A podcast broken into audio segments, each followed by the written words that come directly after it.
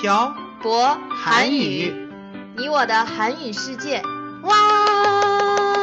아니 이게 뭐예요?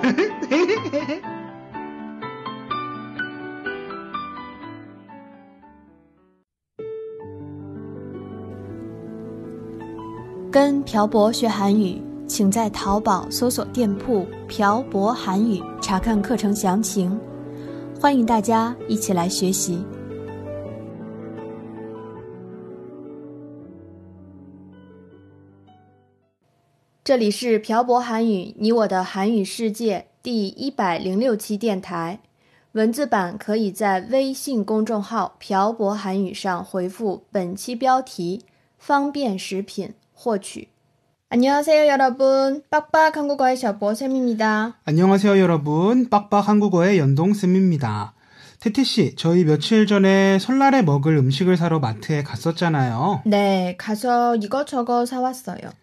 이번에 마트에 가서 느낀 것이 있어요. 뭘 느꼈어요? 일단 태태 씨, 한국에서도 저랑 같이 큰 마트에 가본 적이 있죠? 네, 갔었죠. 제가 좋아하는 그 과자도 샀었고요. 한국의 마트에 가면 팩 요리가 엄청 많은 거 알아요? 팩 요리가 뭐예요?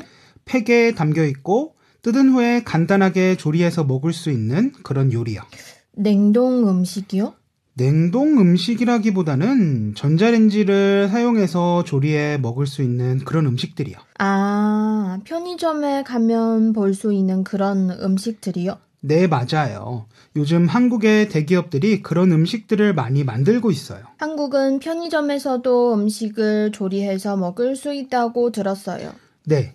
한국의 모든 편의점에는 뜨거운 물과 전자레인지가 구비되어 있어요.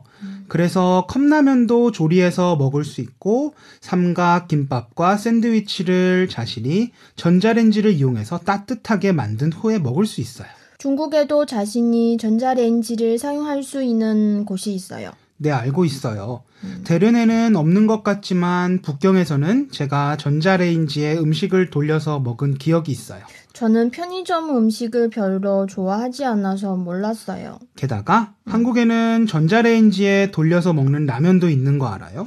라면을 전자레인지에 돌려 먹어요? 네, 전자레인지를 사용해서 조리할 수 있는 라면도 나왔어요. 연돈쌤 한국에 가지도 않았는데 이런 걸 어떻게 이렇게 잘 알아요? 제가 세운 올해 목표 중에 요리 30개 배우기가 있잖아요. 그래서 유튜브에서 요리를 하는 동영상을 찾아보거든요. 거기에서 간편하게 할 수 있는 편의점 요리를 가지고 요리를 해요? 그렇게 요리를 하지 않는 사람들도 있고 간편하게 조리할 수 있는 재료로 요리를 하는 사람들도 있고요. 음, 그렇구나. 한국에는 아침에 밥과 국을 먹는 사람들이 많아요. 그런데 아침에 요리를 하기 귀찮을 수 있잖아요. 그렇죠. 그래서 저희도 대부분 나가서 사 먹잖아요. 이렇게 귀찮아하는 사람들을 위해서 전자레인지에 돌려서 먹을 수 있는 밥은 10여 년 전에 이미 출시되었고 요즘은 국이나 반찬도 전자레인지에 돌려서 먹을 수 있게 잘 포장되어서 나온다고 해요. 저 연돈쌤이 한국에 가서 혼자 집에서 술을 마실 때 산 안주를 봤어요. 어떤 안주요? 편의점 곱창이요. 아, 편의점 곱창? 그거 완전 맛있어요. 가격도 저렴하고 맛도 정말 나쁘지 않았어요. 그리고 지난번에 한국에 갔을 때 편의점에서 족발도 팔더라고요. 네. 족발은 물론 보쌈도 팔아요. 음. 물론 전자레인지에 돌리기만 하면 먹을 수 있는 족발과 보쌈이요. 한국의 마트와 편의점에는 재미있는 게 많은 것 같아요. 편리하게 변하는 것은 맞지만 한편으론 좀 마음이 아파요. 왜 마음이 아파요? 사람들이 편리한 것만 찾는 이유는 그만큼 바쁘기 때문이라서 그런 것 같지 않아요? 귀찮으면 그럴 수도 있죠. 물론 그렇지 않으시는 분들도 계시겠지만 저는 한가하면 제가 먹는 음식만큼은 제가 직접 해서 먹고 싶거든요. 음. 그만큼 사람들이 바빠서 요리를 해 먹을 시간도 없으니 간단하게 해 먹을 수 있는 것들을 찾는 것 같아요. 전 시간이 있어도 연돈쌤처럼 요리를 찾아서 해 먹거나 그런 사람이 아니라서 이런 것도 편한 것 같아요. 사람들이 바쁘기 때문에 요리를 하지 않게 되고 요리를 하지 않으니 사람들의 수요에 맞춰서 이러, 이렇게 간편하게 만들어 먹을 수 있는 음식이 나오는 것 같아요. 그렇겠네요. 그리고 한국의 대학생들은 학교 근처에서 자취를 하는 경우가 많아요. 그런 학생들도 집에 전자레인지만 하나 있으면 아주 쉽게 음식을 해 먹을 수 있는 거죠. 네. 전 물론 예전에 대학생 때 대부분 요리를 해 먹었지만요. 연돈쌤 같은 자취생은 거의 없을 거예요. 중요한 건 제가 자취를 할 때는 자취방에 전자레인지가 없어서 이런 팽요리가 있었어도 해먹지 못했을 거예요. 만약에 연돈쌤이 자취를 할 때 팩 요리가 있었다면 연돈쌤은 전자레인지를 샀을 것 같아요. 그랬을 수도 있지요. 음, 그렇지 않으면 매일 밖에서 사 먹거나 집에서 라면만 끓여 먹어야 하니까요. 근데 한국의 팩 요리가 왜 이렇게 많이 생기는 걸까요?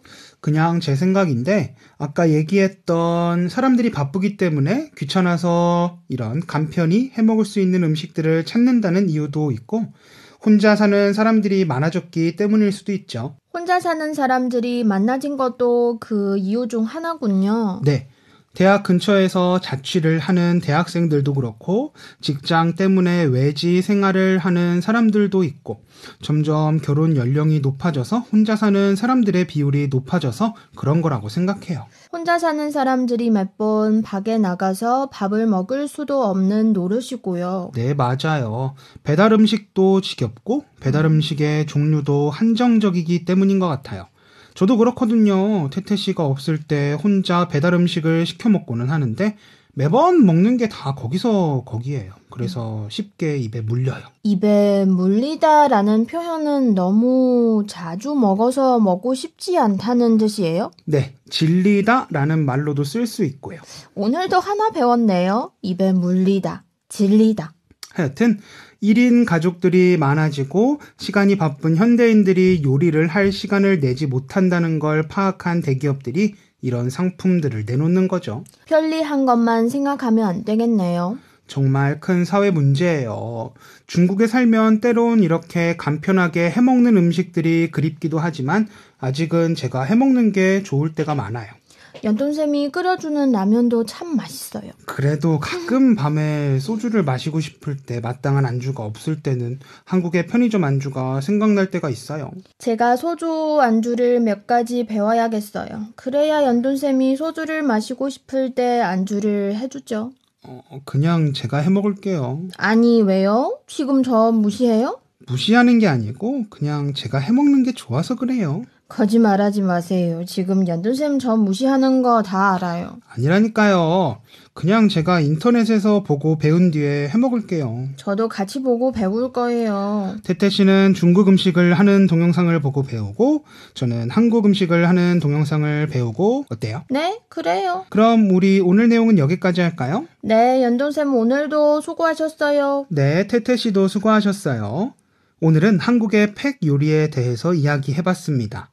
만약에 여러분이 한국 마트나 편의점에 가보셨다면 팩에 들어있는 간편하게 조리해서 먹을 수 있는 음식들이 많다는 걸 보실 수 있을 거예요.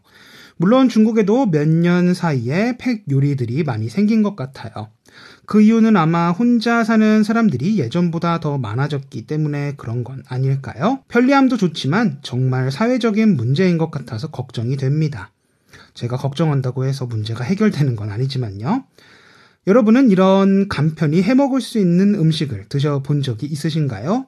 아니면 자기가 직접 해먹는 음식을 더 좋아하나요? 만약 이런 팩 요리를 드셔보셨다면 어떤 요리가 가장 기억에 남으세요? 오늘은 여러분의 팩 요리에 대한 이야기를 댓글에 남겨주세요. 오늘 내용은 여기까지 하겠습니다. 지금까지 빡빡 한 국어의 셔보쌤과 연동쌤이었습니다. 들어주신 분들 감사합니다. 다음에 봐요. 안녕. 안녕.